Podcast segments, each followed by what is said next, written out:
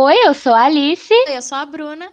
Oi, eu sou a Carol e tá começando mais um episódio do nosso podcast Papo das Futimigas. E no episódio de hoje teremos, finalmente, após quase dois anos, o episódio especial da querida historiadora do futebol, Bruna Barenco. Porque, para quem tá perdido aí, nós três somos pesquisadoras, tá? De futebol. Eu, na minha área, que é design de moda, a Alice, na área dela, que é jornalismo, e a historiadora do futebol, como vocês bem podem imaginar, história. E eu já tive um episódio especial, a Alice já teve um episódio especial dela, e hoje teremos a querida Bruna, finalmente, né, amiga? Chegou esse dia. Em minha defesa, a minha monografia é a caçula, porque ela foi a última, mas eu fui a última a me formar aqui, então ela só tem um ano de vida, aproximadamente. É por isso que esse episódio demorou tanto, porque eu queria muito fazer esse episódio no momento propício, no mês propício, porque é Copa do Mundo, né, gente? Acho que Sim. não estamos sentindo tanta vibe porque a Copa esse ano não tá acontecendo, mas a gente tem a a Nations League aí nessa data FIFA quebrando tudo, quase uma mini Eurocopa. Sim, tá perfeito. Não está acontecendo muito emocionada. ainda, né, gente? Porque vem aí a Copa do Mundo em tempos diferentes, em tempos distintos. Be- Mas- Dezembro. É, palavras Dezembrou, de sabedoria do meu novembrou. pai, que é- isso significa que a próxima Copa do Mundo vai estar mais próxima do que o normal. Que aí a próxima vai acontecer em Sim. É junho. verdade. É igual a Exatamente. Pontos Exatamente. positivos. Pontos positivos. Exato. E, e eu acho importante destacar também que a próxima Copa do Mundo, né, vai ser só em lugares que a gente não ganhou, que a gente já ganhou, e em um lugar que a gente ainda não ganhou porque não teve oportunidade. Então, pode ser que. Tô sonhando alto, mas podemos já estar pedindo hepta aí. Queria, queria. É tudo que eu desejo. Depois dessa Copa do Mundo, pedir o Hepta. Pois é, cara. Não sei se eu já contei isso vida, aqui, mas assim, apenas pra, pra acrescentar, eu tenho um pote de pipoca de 2006 que tá escrito rumo ao Hexa. esconde, né? Vamos estar escondendo. Vamos estar escondendo. Gente, uma parada que eu acho importante dizer que se a gente ganhar a Copa do Catar, é apenas um- uma constatação antes da Bruna começar, que é uma constatação totalmente inútil, mas que a gente vai ser os únicos campeões da Ásia. Então a gente vai ter que ganhar em nome da Eu soberania acho asiática aí. fundamental. Eu acho muito importante. Já que a Gente, eu tô tão esperançosa. então Eu acho que eu tô com mais expectativa do Hexa agora do que em 2014, que a Copa foi aqui. Eu não sei, eu tô com esse, É. eu tô com esse feeling. Fred não tá na seleção, já me dá uma calma. É, em 2014 o, o, o tava um nervoso, né? Eu acho que esse ano, talvez, né, a gente. Enfim, eu quero. Eu não sei se eu tô com expectativa, mas eu quero que comece logo, eu quero que o Brasil jogue É. logo, eu quero eu saber estressar, que eu vou me sentir. estressar. Eu- exatamente, eu, eu quero logo. Esse negócio de dezembro, nesse sentido aí, já mata um pouco. Mas, né, porque passando mal, é, é já de nervoso. Mas, Bruna, hoje não é sobre Copa de 2000 e, e que ano é esse? 22, amiga. Hoje é sobre Copa de 30 anos 1982. atrás. A Copa de Bruna Barenco. Então, amiga, estendemos o tapete, vamos mutar aqui. E assim, só vou entrar pra dar pitaco que você vai me Por favor, corrigir. Então, assim, E faça teu show. Faça teu show. show, Outra amiga. curiosidade. Microfone é seu. Eu não apresentei TCC, então essa é a minha apresentação, mais ou menos. A banca começa agora, você tem 20. Brincadeira, tá, amiga? Vai com. Deus. Ah, não, se bem que você é... foi monografia, Foi. então não é 20 minutos, é mais tempo que você tem. Então, fica à vontade aí, amigo. O palco é teu, é nóis. Então eu queria começar aqui já fazendo um link com o que a gente estava falando de esperança, de esperança para a Copa, porque sabe quem estava esperançoso também há 40 anos atrás? O Brasil para ser tetra. É muito difícil falar tetra, né, gente? Então vamos lá. É, eu pesquiso a Copa do Mundo de 82, a seleção brasileira e a relação que isso tem com o período da redemocratização. Aqui para falar com vocês, eu acredito que a minha monografia tá disponível no acervo de monografias da UF, né? Enfim, eu nunca chequei, nunca procurei por lá, mas deve estar publicada lá, gente. Então, eu posso falar dela aqui. é, com respeito ao trabalho que eu fiz e não entrando muito no que eu estou estudando agora, né? E aí eu dividi aqui mais ou menos os capítulos, é, é a divisão que eu fiz dentro da monografia, até para a gente ter uma linha, ter um norte de como explicar a pesquisa. E aí eu começo falando sobre como a gente sempre fala aqui que o futebol surgiu como um jogo de elite e foi se tornando durante o século XX um esporte popular e se tornou também um lugar de criação de identidades. Aí fica a dica de um autor argentino, o Alabarces, que eu uso muito na minha pesquisa e ele fala bastante sobre essa questão de identidades, principalmente aqui, Brasil, Argentina, Uruguai, porque é muito difícil a gente criar uma unidade nacional, né? um sentimento de nação, ainda mais num, num país como o Brasil, que foi um país que foi colonizado, que é um país que tem muitas questões raciais que não foram lidadas da forma correta até hoje. Acho que os países, principalmente os colonizados, e principalmente no caso da Europa, a gente tem ali também os países de unificação tardia, ou os que surgiram depois é, com a desmembramento da União Soviética, que podem ter ali algumas questões de identidade nacional um pouco complicadas. Tem várias questões territoriais, né? A gente vai falar aqui de uma Copa que aconteceu na Espanha, e a própria Espanha tem suas questões internas de nação, de não ter uma unidade, principalmente a questão da Catalunha e do País Basco, são muito famosas. Então, futebol, ele foi identificado assim como um lugar em que tem essa oportunidade, até uma facilidade de você criar um grupo e você criar uma identidade. E até hoje os estados-nação fazem uso desse potencial quando a gente fala de seleções. A gente tem casos muito recentes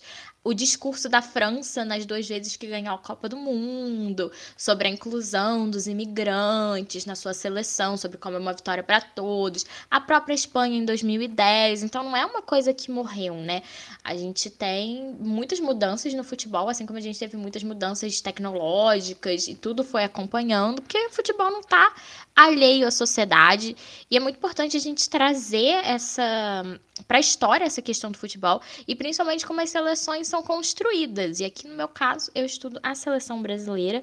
Então eu penso como foi essa ascensão da seleção brasileira a símbolo nacional, como foi que o Brasil passou a se identificar tão forte com o futebol igual é hoje. E eu acredito até que já foi mais forte, né? Então assim, Vamos começar do começo. O que é um símbolo nacional?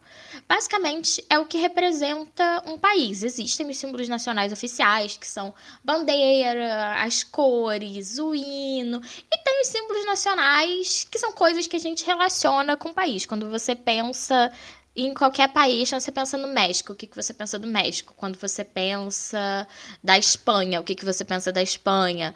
E assim vai, tem esses símbolos que quando você pensa no Brasil, o que, que, qual a imagem que o Brasil vende? O que, que os gringos pensam do Brasil? Não, os gringos pensam futebol dentre outras coisas.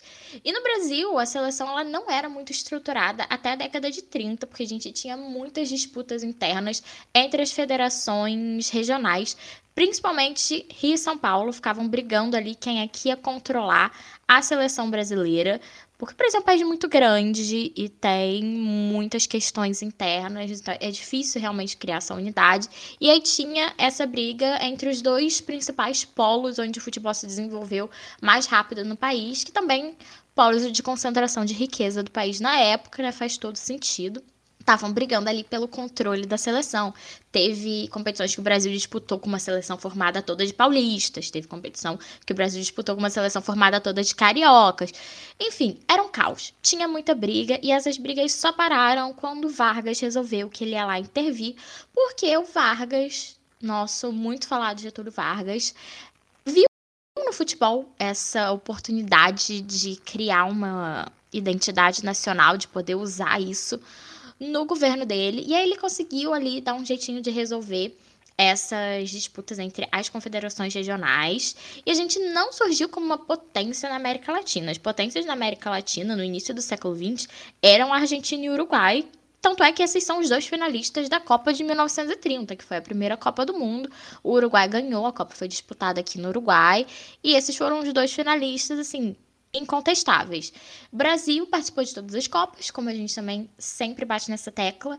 Só que a melhor campanha do Brasil, até né, então, foi em 1938 que agregou muito para a discussão do futebol brasileiro, principalmente com o pitaco do Gilberto Freire, esse mesmo que escreveu Casa Grande e Senzala. Gilberto Freire também falou, falou de futebol. E ele falava muito sobre a questão da mestiçagem e que o futebol brasileiro, o diferencial do futebol brasileiro estaria aí, e aí que começou ali a se desenhar uma questão do futebol arte, do drible, da influência da capoeira, e assim, não entrando nos méritos de se isso é verdade ou não, se isso é uma representação, se isso é uma construção, era o que o Gilberto Freire defendia e foi uma narrativa que acabou sendo abraçada, vamos dizer assim, pela mídia, por quem estava querendo vender futebol e vender futebol como identidade nacional. E eu acredito que foi abraçada porque realmente era onde você podia encontrar ali um diferencial em relação aos europeus. E eu sempre vou falar aqui várias vezes em construção e tal, porque eu vejo a história como processo e as coisas são construídas, elas não são dadas. Então, assim, uma tradição ela é construída, ela não é dada, ela é inventada e com, conforme o tempo passa, ela vira uma tradição. As coisas, né, não vêm do nada.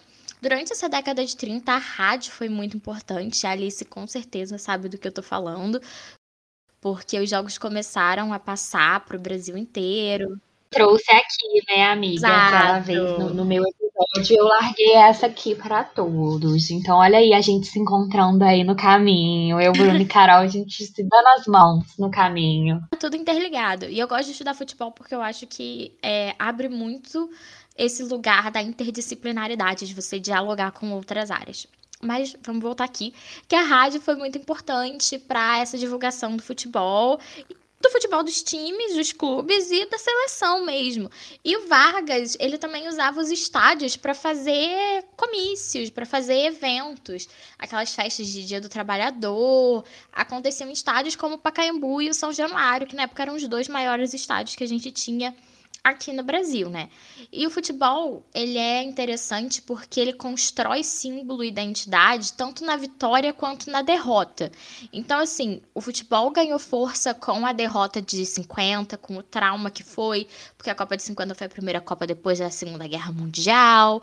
O Brasil vinha de vitórias em competições regionais, tinha um clima de já ganhou, tinha um clima de já ganhou. Foi o primeiro trauma da seleção brasileira, foi a derrota de 50 e logo depois vieram as vitórias de 58 e 62 para consolidar essa questão da seleção como um lugar de identidade brasileira, o futebol brasileiro como uma força.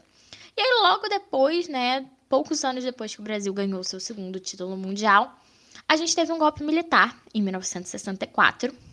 E entre várias coisas que aconteceram, entre vários direitos que foram retirados da população, como sempre acontece quando tem um golpe militar. É, veio uma lei na década de 70 que proibia certos usos dos símbolos nacionais oficiais. Por exemplo, estilizar bandeira, sabe essa, essas camisas que a gente compra com várias bandeirinhas do Brasil? Então, não podia. Pintar sua bandeira na rua. Tem gente que acha que está em vigor ainda, tá? Não está. Não está, não está. E aí veio essa lei que mudou um pouco a relação das pessoas, né? Os símbolos acabaram, de certa forma, virando símbolos do governo, até porque a ditadura usou muito da propaganda política, né? aquelas histórias de pra frente Brasil, ame ou deixo, acho que são bem faladas, foram bem faladas, né? principalmente no momento que a gente está vivendo, onde a gente tem constantes ameaças veladas à democracia. E durante a, Copa, a ditadura, o Brasil jogou cinco Copas. E aqui eu tô contando que a, a transição não tava, né? Já estava tudo mais ou menos encaminhado em 86, porque se a gente for contar 86, seriam seis Copas. Mas vamos pensar aí pelo menos cinco Copas que o Brasil jogou durante a ditadura, que foram 66, 78, 74, 71. falei 78 antes de 74, na matemática agradece. E 82. Todo mundo sabe que a vitória em 70 foi usada como propaganda. Do Brasil potência, tem aquelas fotos muito famosas do presidente militar Médici, que foi receber os jogadores com a taça da Copa do Mundo. Lembrando que, como o Brasil foi o primeiro tricampeão, ele ficou com a taça da Copa do Mundo de forma definitiva, a taça Jules Rimet. Então, tem essas fotos do presidente na época do Médici. A, acho que a mais famosa é aquela foto dele com Pelé, não sei se vocês lembram levantando a taça assim. Um abraço, amigo, um abraço, camarada. Pois é, o próprio Pelé não fala. Sim, até naquele documentário do Pelé que a gente discutiu em um episódio também tem, né, essa cena assim bastante falada, né? Exatamente. Então, assim, é inegável é. que essa Copa, essa vitória foi utilizada. Tinha a marchinha do Pra Frente Brasil. O Médici gostava de futebol, então ele aproveitou o máximo que ele pôde, mas o Brasil não teve o mesmo sucesso nas próximas Copas e a seleção não teve a mesma popularidade. Durante a, a, década de 70, principalmente depois que o Brasil foi tricampeão, teve ali uma discussão de militarizar, de certa forma, a preparação da seleção. Então, às vezes, eles convocavam três times para ver quem ia ser melhor. Eram umas coisas muito loucas. E nessa época, a presidência da CBD, que é a Confederação Brasileira de Desportos, a anterior à CBF, estava na mão de um militar, que era o almirante Heleno Nunes. Ele assumiu ali na no meados da década de 70. E tudo isso culminou que em 78 o Brasil foi eliminado naquele polêmico triangular contra Argentina e Peru, na Copa que aconteceu na Argentina, que também estava vivendo sob uma ditadura militar muito violenta. E tem toda uma polêmica em relação dessa Copa, se o Peru entregou ou não o jogo para a Argentina, é, porque a Argentina precisava de um saldo de gols enorme, conseguiu exatamente esse saldo de gols. Mas o importante é que o Brasil foi eliminado, tiveram discussões que, ah, é o campeão moral. Mas também tiveram discussões falando que o futebol brasileiro estava sem identidade. O futebol brasileiro perdeu o seu diferencial, não tinha mais o futebol arte. Então não eram seleções assim tão populares que mobilizavam tanto quanto as anteriores. E é engraçado pensar aqui como que a, a percepção da seleção mudou conforme a situação da ditadura e do país foi mudando, né? Ali no começo da década de 70, a gente estava vivendo sobre o AI-5, mas a gente também estava vivendo o que eles chamavam de milagre econômico, em que o Brasil estava crescendo muito, parecia que a economia estava indo muito bem, a gente sabe que não estava, mas tudo parecia ótimo. E aí, conforme os anos 70 foram se desenrolando, a gente viu que não estava tudo ótimo. Na verdade, estava tudo péssimo. E aí, também, ao mesmo tempo, a seleção não ia entregando o que as pessoas tinham se acostumado na década de 70. Então, como é. Ao mesmo tempo, né, o futebol e a, a questão política estão ali se envolvendo. E em 78, também vale a pena mencionar, é, sobre o Reinaldo, que era um atacante do Atlético Mineiro. Tava jogando muito, tava no auge da carreira, não foi pra Copa. O Reinaldo, ele se manifestava politicamente, ele falava de voto, ele fazia o gesto dos Panteras Negras para comemorar seus gols. Então, assim, a gente pode imaginar talvez não tenha sido convocado. Né? Falo aqui talvez porque não, não tenho como provar, não tenho como chegar aqui para vocês e apresentar um documento, uma fonte e falar, ah, foi isso que aconteceu. Mas a gente especula, porque também é nosso papel especular aqui certas coisas, e acho que a gente tem que comentar essa questão, até para poder contrastar com o que vai acontecer com a seleção brasileira em 82, para diferença, né? Para contextualizar um pouquinho o futebol brasileiro no começo da década de 80, o campeonato estava muito inchado, com mais de 90 clubes, né? Ah, quem nunca ouviu também, quem gosta de futebol e nunca ouviu, onde a Arena vai mal, mais um time no Nacional. Então tinha muito time no Campeonato Brasileiro.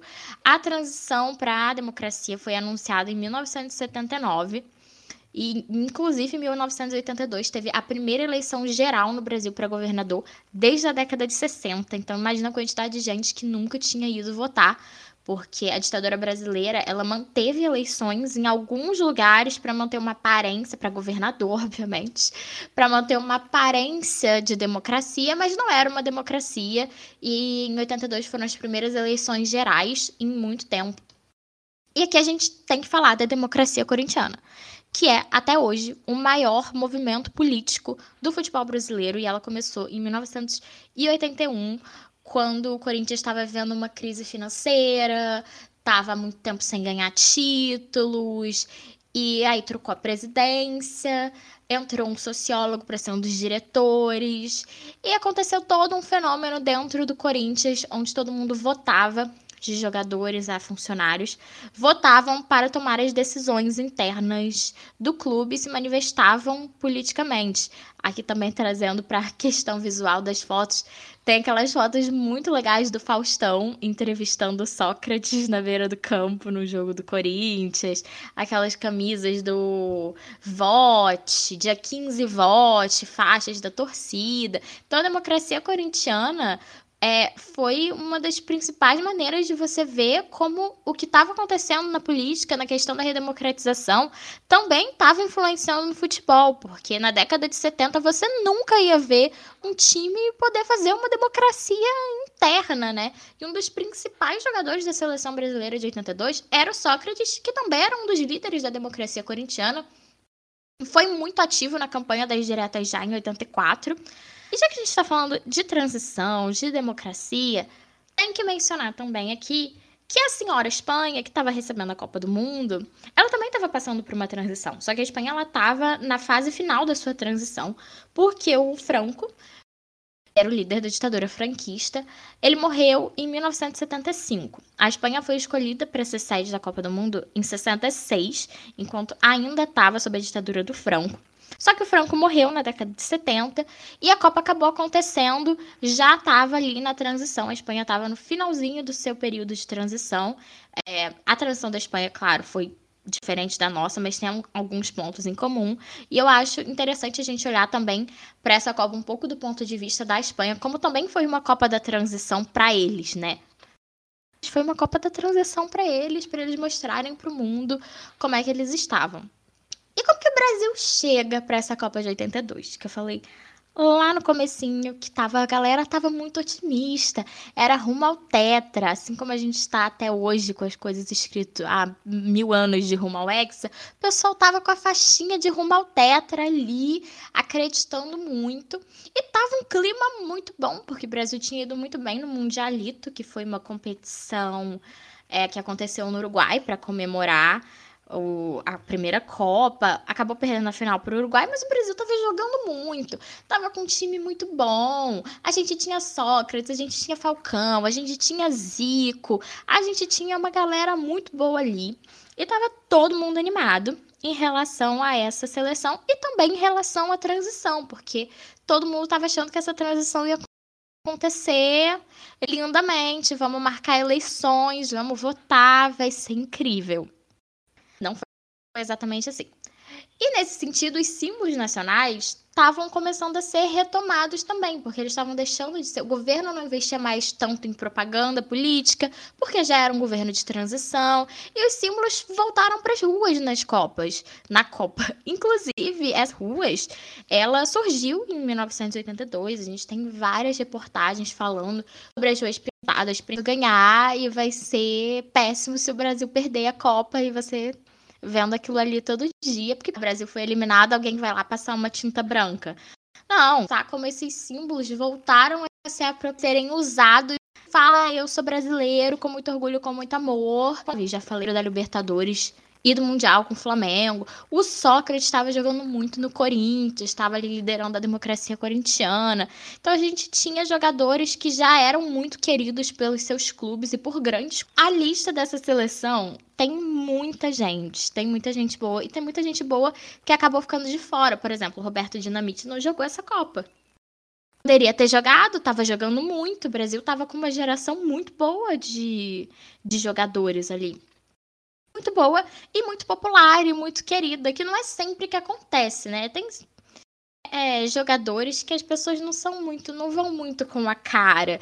E essa seleção, no geral, assim, eram figuras populares que tinham a simpatia da galera.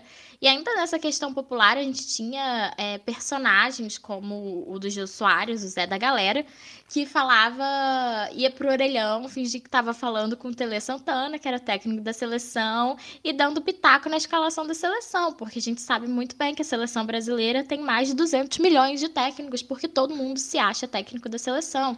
E o Zé da Galera pedia, bota ponta, Tele. Então tinha, assim, uma, uma leveza em relação a essa seleção de 82, que a gente também vê na música do Voa Canarinho, quando a gente coloca em contraposição com a Pra Frente Brasil, que foi a marchinha de 70. A gente tem em 82 o Voa Canarinho, que foi composta e cantada pelo Júnior, que era lateral da seleção, jogador do Flamengo. Teve um clipe gravado num bar, uma coisa bem informal.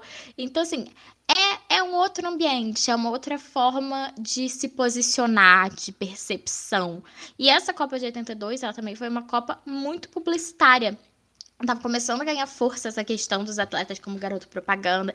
Tem muita propaganda com, com atleta, assim. Tem muita propaganda do Sócrates. Tem propaganda com o Zico. Tem propaganda até com o Tele Santana de garoto propaganda.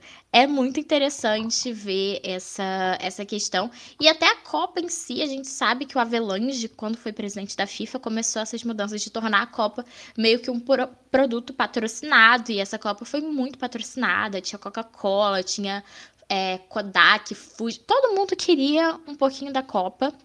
E é, em 82 foi muito forte essa questão publicitária. E aqui no Brasil teve uma mudança nos direitos de transmissão, que para transmitir a Copa do Mundo você tinha que transmitir as Olimpíadas também. As Olimpíadas não tinham a força que elas têm hoje, e principalmente a Olimpíada de 80, que foi em Moscou, uma Olimpíada um pouco complicada de vender, porque a gente estava vivendo ainda aí a Guerra Fria e tinha questões de boicote, Estados Unidos e alguns outros países boicotaram a Olimpíada de 80, então ela não tinha tanto esse apelo popular, mas por essa questão de você ter que transmitir a Olimpíada para poder transmitir a Copa, ninguém queria a Olimpíada. Todo mundo queria a Copa, a Globo quis a Olimpíada e levou a Copa. Então a Copa com imagens passou aí na Globo e na rádio, todas as rádios narravam jogos, tinham várias propagandas de rádio falando TV ligada e coração na rádio X. Então é interessante pensar como as rádios estavam tentando ali dar seu jeito para competir com a televisão. E aí o Brasil, ele começou embalado, chegou feliz para a Copa, jogando bonito, vitórias heróicas, até que a gente teve aquele jogo contra a Itália, né? Na primeira fase da Copa, o Brasil ficou num grupo com União Soviética, Nova Zelândia e Escócia. Ganhou da União Soviética por 2 a 1 Sempre confundo Nova Zelândia e Escócia, porque eu sei que um ganhou de 4 a 1 e o outro ganhou de 4 a 0 então, né, placares muito próximos ali. E para a segunda fase, essa Copa de 82, ela teve 24 participantes e ela teve um formato diferenciado. Eram seis grupos de quatro times na primeira fase e os dois primeiros se classificavam. Então, esses 12 times se dividiam em quatro grupos de três na segunda fase. E aí, o vencedor de cada grupo ia para a semifinal. Uma coisa confusa, uma coisa complicada. E o Brasil caiu no grupo da Argentina e da Itália. A Argentina era julgada o jogo difícil da Copa. A gente já tinha uma Argentina ali com Maradona, era um jogo, um adversário considerado difícil, que chegou como favorito. O Brasil ganhou da Argentina, ganhou por 3 a 1 foi jogar com a Itália, já estavam ali, ó, vislumbrando o tetra. O jogo com a Itália, também conhecido como tragédia de Sarraiá, foi o jogo que eliminou o Brasil. A Itália não vinha bem nessa Copa, vinha de crises. O Paulo Rossi, que era grande estrela da Itália, estava é, jogando mal, tinha acabado de voltar de uma suspensão, ainda não tinha feito nenhum gol na Copa. Aí ele foi lá e fez, fez três, e o Brasil perdeu por 2 é, a 3 para a Itália. A Itália passou de fase e veio a ser campeã em cima da Alemanha Ocidental por 3 a 1 ganhou aí, levou essa Copa do Mundo e se tornou tricampeã também, junto com a gente. E essa derrota do Brasil na Copa foi uma de certa forma, uma derrota do otimismo, né? Eu falo que considero os três grandes traumas do futebol brasileiro como a Copa de 50, a Copa de 82 e a Copa de 2014. São, assim, derrotas, é, de certa forma, insuperáveis do seu jeitinho, porque eu acho que 82 é uma derrota muito diferente. E é isso que eu tento trazer aqui nessa monografia sobre como 82. Eu falo tudo isso para chegar na derrota e falar como 82 foi diferente, tanto por essa relação com a política da redemocratização e como depois de 82 a gente começa aí com movimentos de direta já, de querer eleições diretas para presidente, e aí a direta já, a emenda Dante Oliveira, não passa. E não vai ter eleições diretas, a primeira eleição para o primeiro presidente é, depois dos militares vai ser uma eleição direta. Então é uma... O próprio Sócrates, né, amiga? Ele falava muito sobre as eleições é, no Brasil, assim, além de ser coisa da, democracia corintiana, né? Ele falava, né? Que ia sair do país, saiu mesmo, né? Também de palavra. Ninguém pode dizer. Sim, teve isso, né? Ninguém pode dizer que ele não cumpriu a palavra dele, né? Ele foi. E esse, a direta já aconteceu um pouco antes, eu não chego a falar entrar em detalhes da direta já na monografia, mas a direta já ela foi interessante porque ela aumentou esse movimento é, que teve de retomar os símbolos nacionais, né? As cores da direta já era verde e amarelo. E as pessoas cantavam hino nos comícios a favor das diretas já. E o interessante aqui é como essa seleção de 82 está relacionada ao período da redemocratização, até na, da euforia à, à, à, tristeza mesmo da eliminação, e de perceber que a transição, a redemocratização não ia ser o que estavam achando que ia ser, né? Acabou sendo uma transição lenta, gradual e segura, como os militares queriam, e acabou sendo uma Copa trágica para o Brasil, mas não é uma Copa que ficou só marcada como trágica, não é uma Copa que você apontou um jogador vilão, não é uma Copa que os jogadores são eternamente odiados, na verdade é uma Copa que é lembrada até com um pouco de carinho por esse momento único que ela representou, essa euforia, né? Dizem que quanto maior a euforia, a, a euforia, maior a queda. Foi um pouco o que aconteceu com o Brasil no futebol e na política nesse momento. Então, é isso, essa é a conclusão final aqui. Acho que o que a gente pode acrescentar é que é impossível a gente descolar o futebol da realidade é, social e política de qualquer lugar, né? E o Falcão, ele chegou a escrever um livro sobre essa seleção, sobre 82, e ele fala o seguinte: Foi uma coisa fantástica e ao mesmo tempo que marcou demais aquela seleção.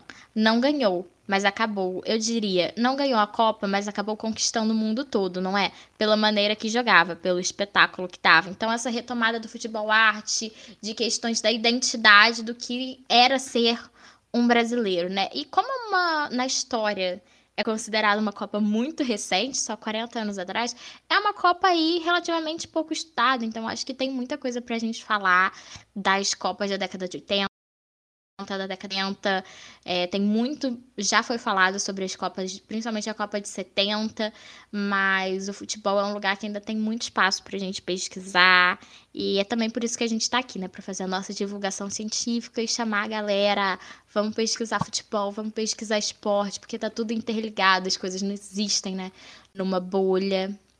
E essa foi a minha monografia.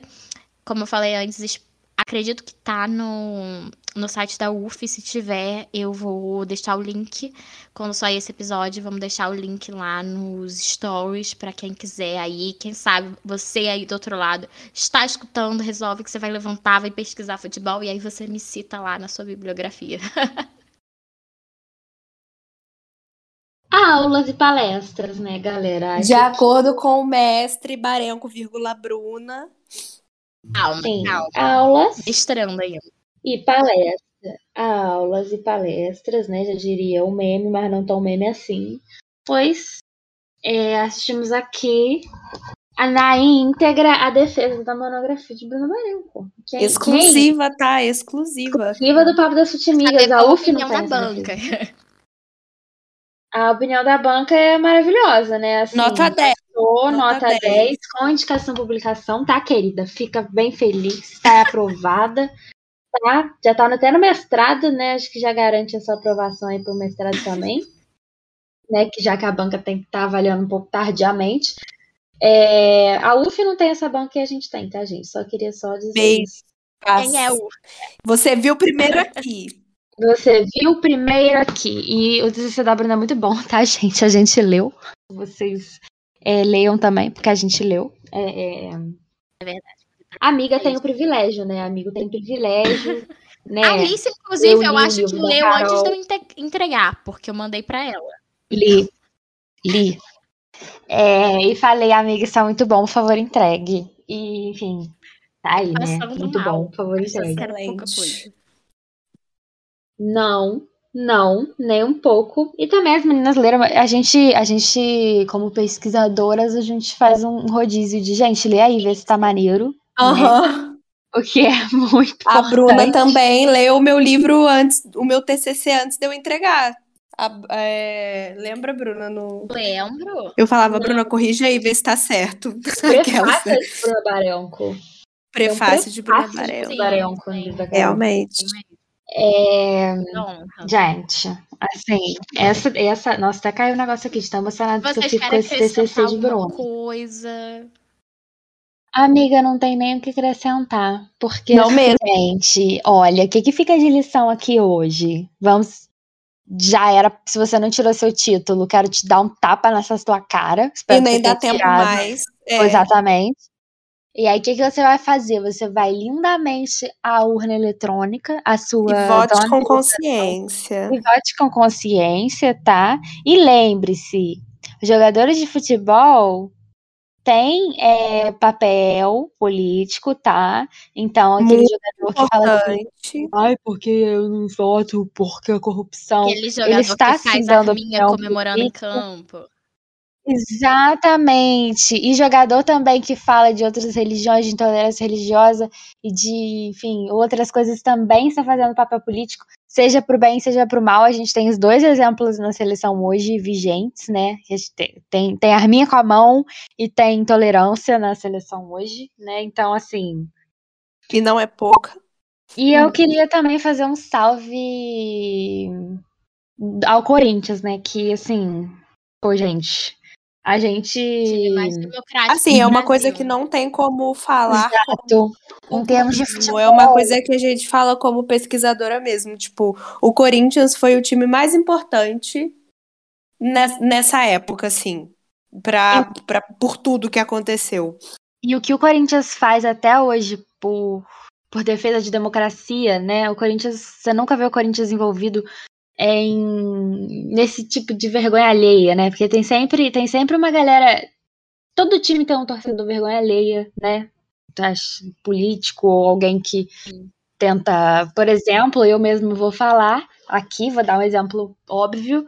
É, o ex-presidente do Botafogo foi e entregou uma, um quadro do, do Garrincha em verde e amarelo pro Bolsonaro. E Ai. esse quadro está na, na casa do, do Eduardo, Nada, filho né?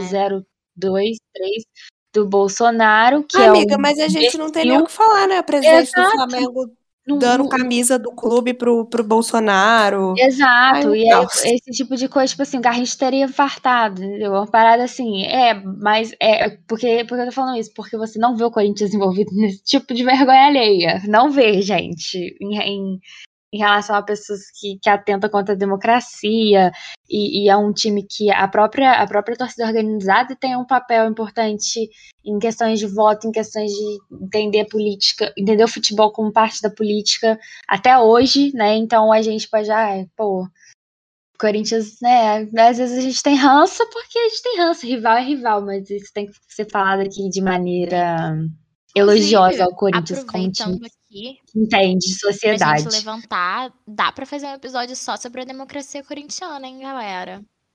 Dá mesmo, gente. Sim. E é delícia, tá? E é Sim. delícia. Tá? Eu acho que a gente podia fazer bem na época que, da eleição, né, gente? Nossa, vem aí, hein, galera? Vem aí. E aí, assim. Calendário editorial das Pode falar que a gente tá se posicionando porque a gente tá mesmo, entendeu? Pelo amor Falando de Deus. que tá- a gente tá metendo política. Gente, podcast se Não, posiciona assim. eu não vou aceitar isso, hein, cara. Eu não vou aceitar isso de forma nenhuma. Isso aí é, é zero na banca, tá? Quem, Pelo quem amor vier, de Deus. quem vier com, com essa pra cima de mim. É zero na banca. Ai, não. Não aguento. Ai, tá metendo muito política, eu vou parar de ouvir. Pare! Pare de ouvir, então. Indique seus amigos que gostem de política, então. Você. Porque, ó, gente, o mundo tá aí, tá rodando e a gente tem que rodar junto, tá? A gente tá vivendo um momento um pouco parecido, né, com a década de 80, inflação, ameaças à democracia, Guerra Fria Presidente ressurgindo. fazendo uso de símbolos nacionais. Arminhas para o alto, né? Pois é, peste. Enfim, Não, mentira. Peste já coisas. é um pouco anterior, aí uns séculos anterior. Mas é, mas é isso, gente. É, obrigada por ouvirem nosso podcast sempre. Obrigada por terem feito parte da minha banca.